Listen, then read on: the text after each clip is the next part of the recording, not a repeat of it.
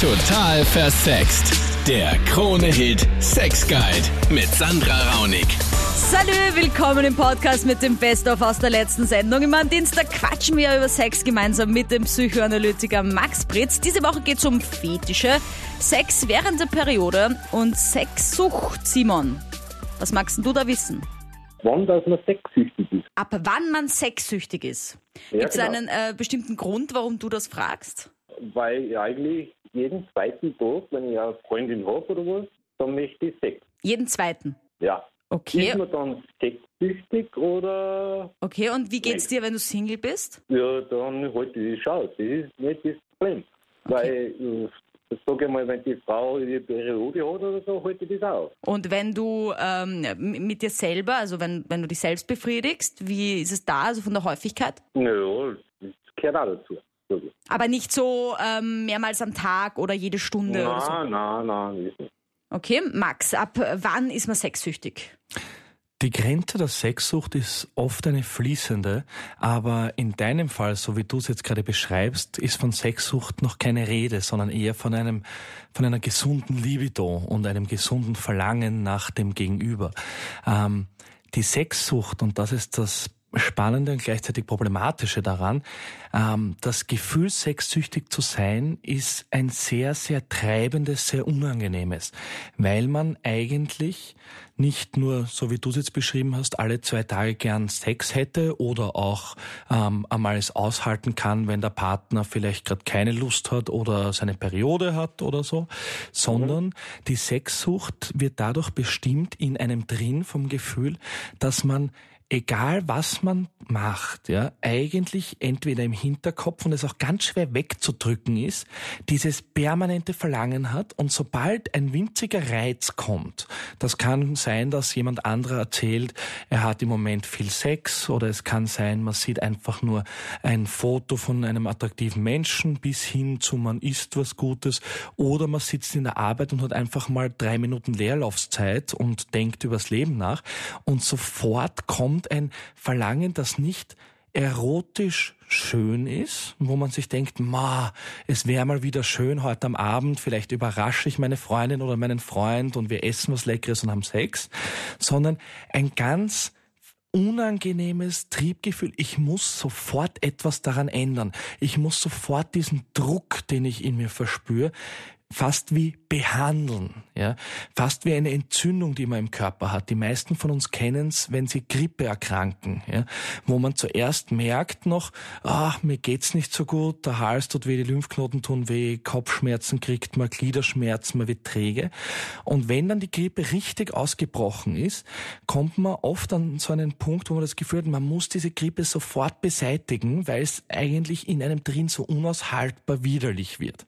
Und bei der Sexsucht, auch wenn das kein rein körperliches Phänomen ist, sondern vielmehr ein psychisch-seelisches Phänomen, ist dieser dieser Druckzustand, das sofort zu verändern, so sehr im Vordergrund.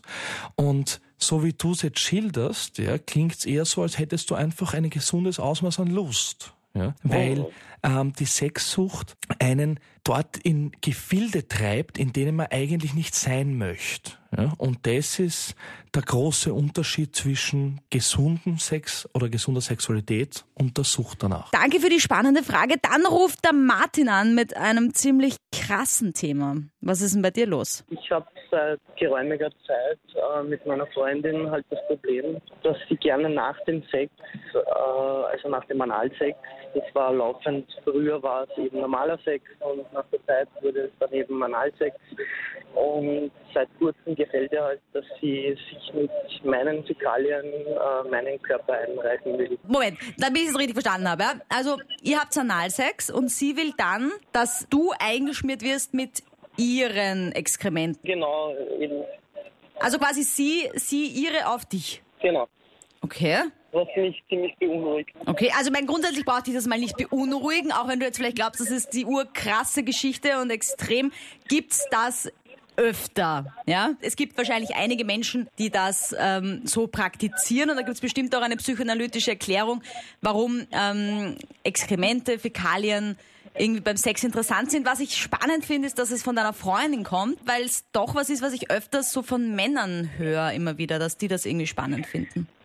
Ja, ich würde es eben spannend finden, deswegen äh, oder beziehungsweise irgendwie äh, beantwortet habe, quasi normal ist oder ob, ob, ich sie damit verletzen würde, wenn ich es nicht machen würde. Äh, mhm. So in die Richtung halt. Naja, du stellst da eigentlich zwei Fragen. Die eine Frage ist, ähm, würde sie es verletzen, wenn du sagst, du möchtest das nicht? Ähm, das ist ein gutes Recht, aber natürlich geht es da primär darum, dass du es auf eine Art und Weise kommunizierst, dass sie es auch nehmen kann. Weil nur zu sagen, du, ich finde das so ekelhaft, was aus dir rauskommt, ist wahrscheinlich fehl am Platz. Ja? Ähm, aber okay. vielleicht vorab einmal, ist das normal? Ja? Ähm, da muss man die Frage vielleicht ein bisschen ausweiten und sagen, ähm, ist es normal, dass sämtliche Körperflüssigkeiten sowie Ausscheidungen ähm, zu uns als Mensch beziehungsweise zur Sexualität dazugehören? Zu uns als Mensch auf jeden Fall.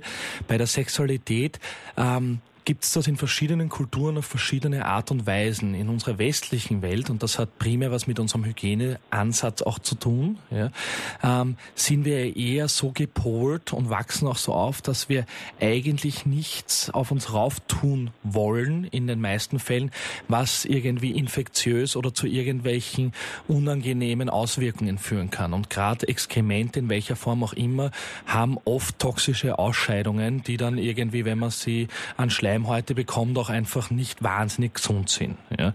Das heißt, daher kommt das auf der einen Seite. Was man auch bedenken muss in dem Fall ist natürlich, dass da ein bestimmter Markierungsprozess stattfindet, weil in dem Moment, wo deine Freundin Exkremente ausscheidet oder dich damit einschmieren möchte, heißt das ja auch, dass sie, dass sie ein bisschen dich zu sich und zu ihrem Objekt machen möchte. Ja, das kann man mögen, muss man nicht. Ja. Mhm.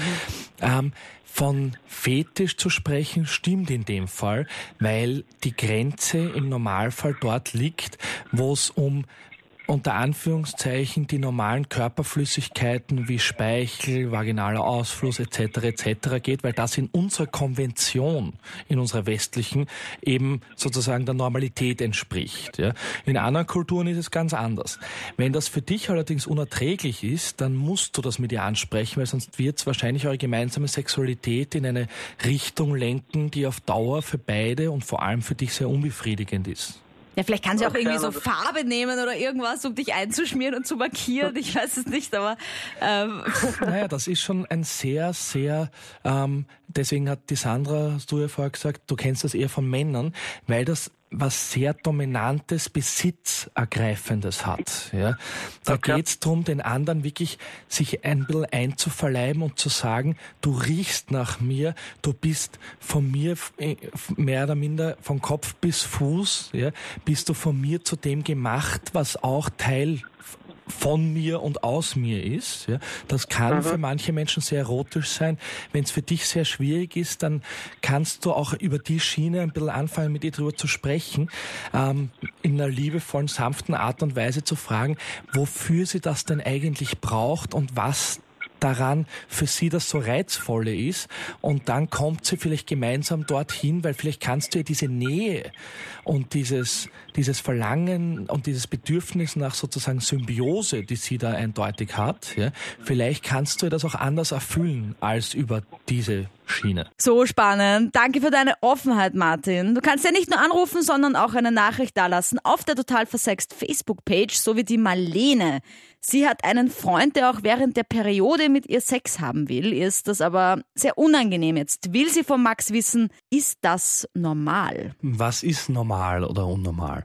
Prinzipiell ist es so, dass natürlich der Sexualtrieb der Frau in dem Moment, wenn sie ihre Periode hat, nicht unbedingt am Höhepunkt ist. Weil sie sich oft mit ihrem eigenen Körper in dem Moment unwohl fühlt. Viele Frauen haben starke Schmerzen während, dem, während der Periode, während den Blutungen. Und dazu kommt auch noch, dass sich viele Frauen ähm, ein bisschen auch vor sich selber beziehungsweise vor diesem Moment, dass sozusagen Blut aus ihnen herausfließt und vielleicht unkontrollierbar beim Sex aus ihnen herausfließt, weil keine Tampons, kein OB, ähm, sich dafür ein Stück ekeln. Ja? Ähm, für Männer ist die Geschichte ein bisschen anders, weil es einerseits natürlich auch Männer gibt, die das wahnsinnig abstoßend und ekelhaft finden und auch selber das Gefühl haben, Sie möchten mit den, mit diesen, mit solchen Körperflüssigkeiten der Frau eigentlich nichts zu tun haben und das soll die mit sich alleine irgendwo regeln. Das ist dann aber in vielen Fällen eine sehr beschränkte Sicht, weil das ähm, jeder Mensch hat gewisse körperliche Bedürfnisse beziehungsweise der Körper macht halt gewisse Dinge. Ja? Und dann zu sagen, ich, ich reduziere als Mann meine Sexualität darauf, dass ich nur über Sex nachdenke und nicht drüber, dass eine Frau eben auch Frau ist und dass zur Weiblichkeit auch dazugehört, dass es eine Periode gibt, dass es Blutungen gibt ähm, und was da auch alles mit einhergeht, dass es Krämpfe gibt. Das heißt, es gibt aber ganz viele Männer auch, so wie es anscheinend der Freund von der Marlene erlebt, ähm, die das gar nicht abstoßend finden, die das sogar manchmal anziehend finden, weil sie das Gefühl haben, da ist die Frau besonders weiblich, weil abgesehen vom körperlichen Unterschied des Genitals ja, und vielleicht auch noch der Brüste, ähm, ist das für den Mann ja ein besonderes Merkmal der Weiblichkeit. Da weiß er ganz genau, das ist definitiv eine Frau. Ja.